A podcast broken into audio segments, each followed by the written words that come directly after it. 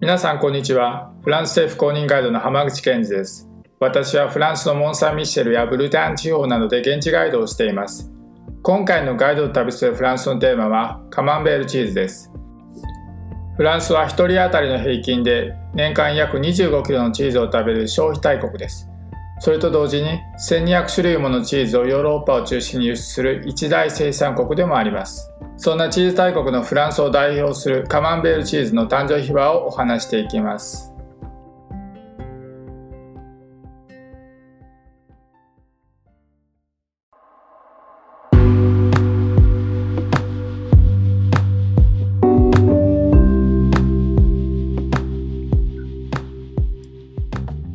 フランスの食文化を語る上で欠かせないものの一つといえばチーズです。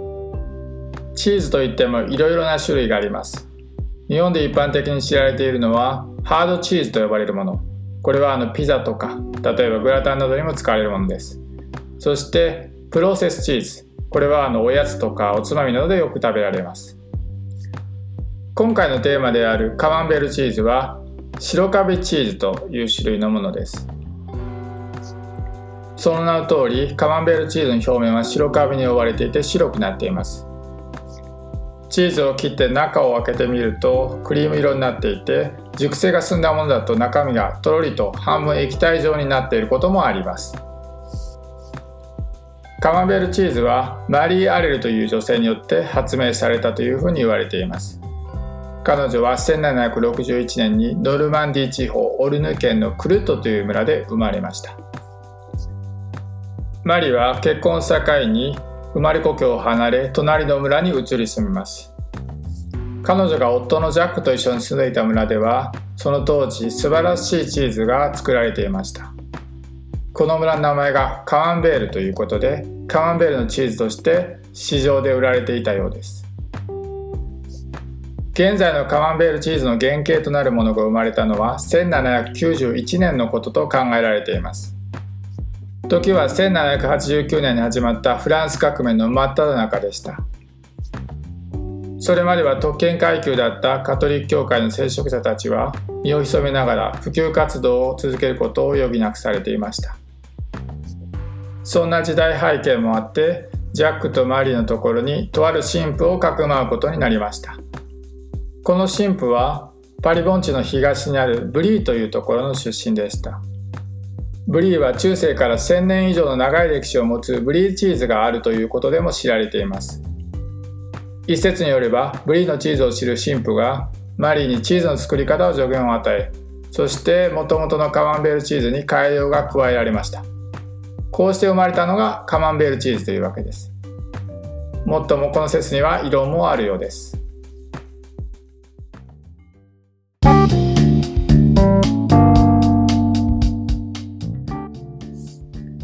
カマンベールチーズが現在のように知られるようになったのにはカマンベールのあるノルマンディ地方が首都であり大きな市場でもあるパリに近いという理由が考えられます。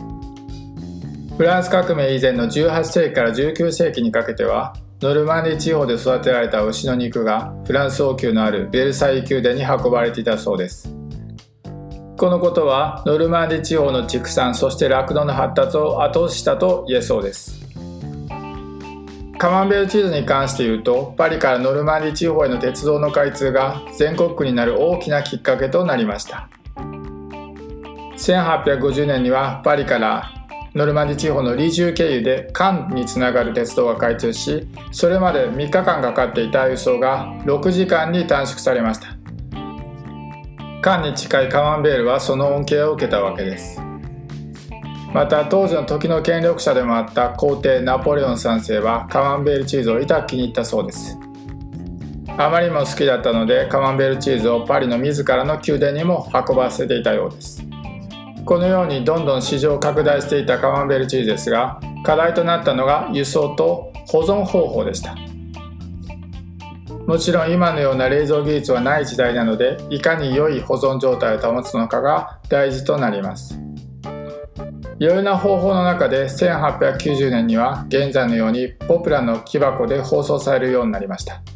それまで使っていた藁に比べて長時間の輸送にも耐えられるようになったことでカマンベールチーズはその地位を不動のものとしていきました。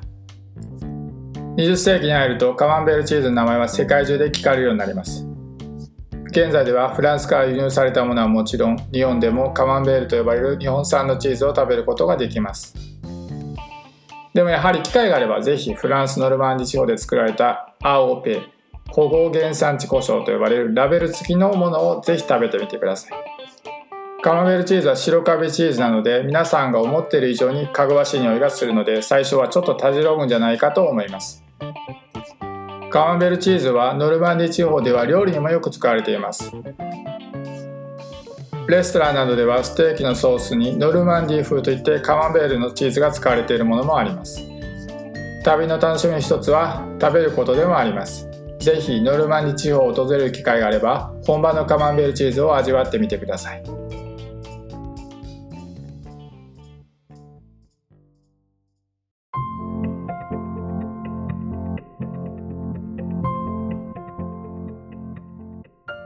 それではガイド旅するフランス。今日はこの辺でお別れしたいと思います。私が運営する観光メディアツーリズムジャポネではホームページの他に Facebook、Twitter、YouTube、Instagram などでフランスの観光に役立つ情報を発信しています。そちらの方もぜひご覧ください。